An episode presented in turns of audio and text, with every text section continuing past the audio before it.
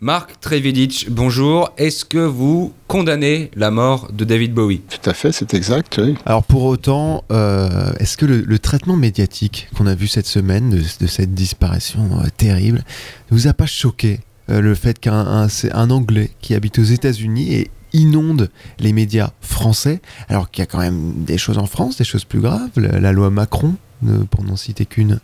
Euh, un mort parisien vaut, euh, vaut 10 euh, 000 morts ailleurs. Hein, Absolument. ça. Et ça, ça me fait quand même quelque chose. Merci. c'est un artiste de dont le vous, dire. vous étiez en amouraché J'ai grandi avec, et il y a des gens comme ça, Bowie, Lou Reed aussi, qui est très proche, qui, est mort il y a 2-3 ans. donc c'est assez dur parce que là, voilà, c'est des gens, on grandit avec, et après ils disparaissent. C'est ça veut dire qu'il y a une partie de nous qui s'en va. Qui s'en va où exactement, euh, Marc Trévidic, ancien juge antiterroriste Il s'en va où? Sur des marchés chiites en Irak, enfin. Ah Ah, d'accord. Eh bien, bah, chacun de nous est libre de ses croyances. Alors, ce qui nous a fasciné et qui vous a gêné, j'ai cru comprendre, c'est que sa mort le 10 janvier dernier, deux jours après la sortie de son dernier album, Black Star, qui est super d'ailleurs, c'est comme s'il l'avait prévu, le type. Le problème, c'est que c'est eux qui choisissent le timing. Donc il faudrait peut-être renverser la vapeur et voir comment on peut choisir nous le timing, si vous voulez. C'est vrai. Hmm, il avait de nombreux surnoms tout à fait truculents, que ce soit Major Tom, Nathan Adler ou The Elephant Man. Euh, vous avez un petit préféré parmi cette ribambelle? Celui qu'on appelait Abou Omar. Euh. c'est vrai. C'est vrai que c'était pas mal cette chanson. Euh, sa dernière photographie sur les réseaux sociaux le montre vêtu de head to toe black, ce que je déteste et Anna Wintour est de mon avis. Ce que vous retenez chez lui, j'imagine, c'est d'abord un look. Le look Bowie, de fashion icon. Bah oui, c'est la mode chez les jeunes. C'est vachement bien d'être d'être intégralement voilé de noir avec une belle calache euh, et se mettre sur Facebook. Il y a un côté mode, mais ce sont des gamines qui ont 16, 17 ans, 18. Bon, elles baignent là-dedans, mhm. elles baignent dans ce truc-là. Et Snapchat. Effectivement, ça fait ça fait très branché. Il y a un côté mode. Euh, ça peut paraître incroyable, c'est vrai. La, la fameuse calache gonflable à l'époque euh, Glass Spider Tour, tournée mondiale 87. Super tournée d'ailleurs. Super. Alors vous l'aviez rencontré euh, plusieurs fois puisque euh, vous l'aviez mis en examen à une époque. Alors est-ce que c'est vrai qu'au cours de vos échanges de mails, le gars, comme on le surnommait, euh, David Bowie, vous avez confié ses velléités de remonter sur scène? Ça, ce serait... Le, dernier mail que vous avez reçu de, de Bowie, c'était quand? Le dernier que j'ai eu, moi, c'était mi-août. Euh, le gars, il a reconnu et on lui avait demandé de, faire un, concert de rock. Ah. C'est pas Bataclan, euh, mais bon, c'était peut-être euh, rock en scène, j'en sais rien. Parce ah, Saint-Cloud. pas encore le lieu exact qu'on ouais. désigné. Avec The Chemical Brothers. Alors ça, c'est un scoop. Le, berlinois volant comptait remonter sur scène, donc d'après ce que vous nous dites ce soir sur Piaf en, direct. Vous savez jamais ce qui est utilitaire ou pas. C'est bien tout le problème du juge par rapport à, ces individus. Donc pour lui, je ne peux pas vous dire, puisqu'il se présente rarement devant vous en disant j'allais le faire, j'étais déterminé à le faire. C'est toute la difficulté. Euh, euh, attendez, attends, vous, vous saviez qu'il était souffreteux? Sur les dernières années, les deux dernières années, sûrement, et sur les derniers mois, évidemment. Mais vous avez été juge antiterroriste pendant dix ans. Ces exactes même euh, dix années où lui-même, le légendaire Mr. Mojo Rising, était en semi-retraite. Qu'est-ce que vous avez foutu tous les deux pendant cette décennie? Mais pendant dix ans, on n'a rien fait. Rien du tout. Alors, c'est dingue ça. C'est dingue. alors, son dernier album avant cette euh, semi-retraite, mais c'était c'était l'inoubliable Reality 2003.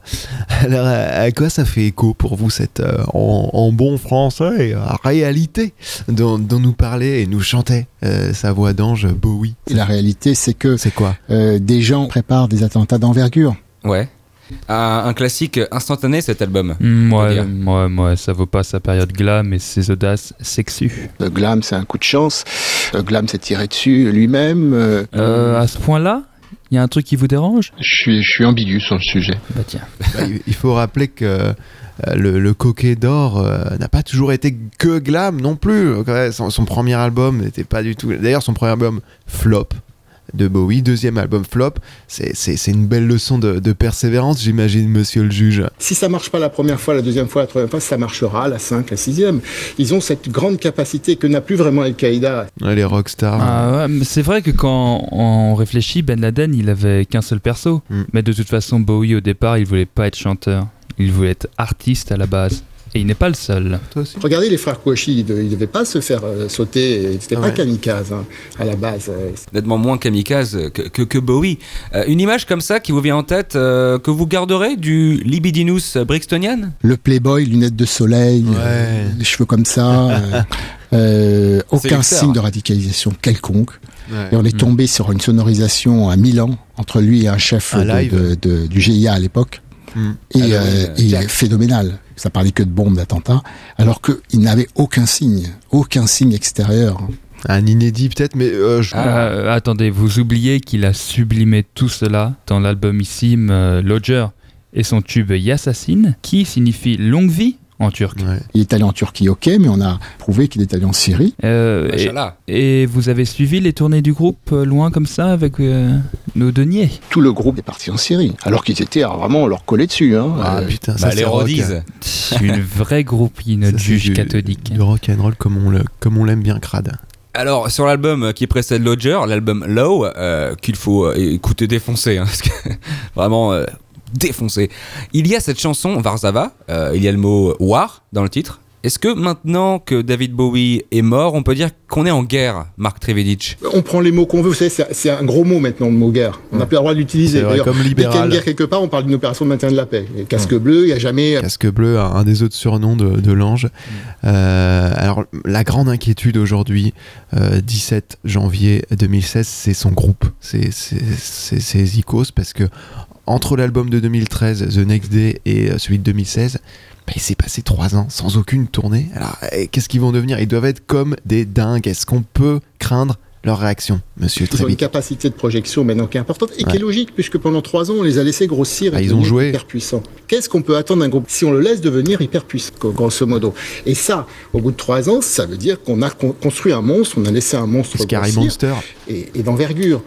Donc voilà, c'est toujours la même histoire. il, bah faut, il, faut, tourner. Non, mais euh, parce bah, carrière solo. Hein. Parce que là, ils ont annoncé leur intention de rejouer tout l'album Scary Monster. Alors on fait quoi? On les assigne à résidence ou on va plus loin? Comment on pouvait imaginer qu'à nos portes, on allait laisser en trois ans se constituer une nébuleuse pareille qui a des, qui a des relais partout en Europe Des relais jazz Ils viennent d'Europe ils ont leurs copains.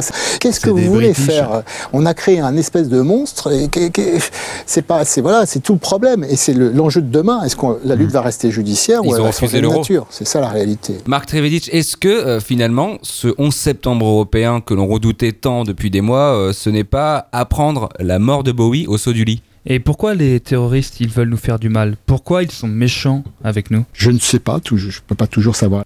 Dernière question, c'est une tradition, euh, tous nos invités y ont droit, vous n'y échapperez pas, c'est la séquence que l'on appelle « C'est quoi ta devise ?» Alors, c'est quoi votre devise, Marc Trevedic, le motto qui, euh, en cette période de crise, vous guide chaque jour, vous donne l'envie de continuer?